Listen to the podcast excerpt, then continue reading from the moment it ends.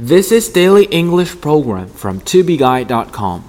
The word for today is all set.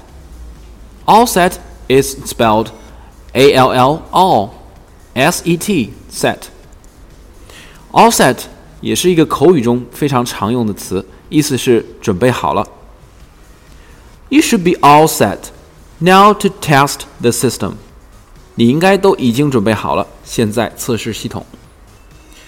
You should be all set now to test the system. I was all set to go to medical school next September. 我为了九月份进入医学院准备好了一切。I was all set to go to medical school next September. So, darling, let's go shopping. Where are you? I'm all set. Uh, except for the housework.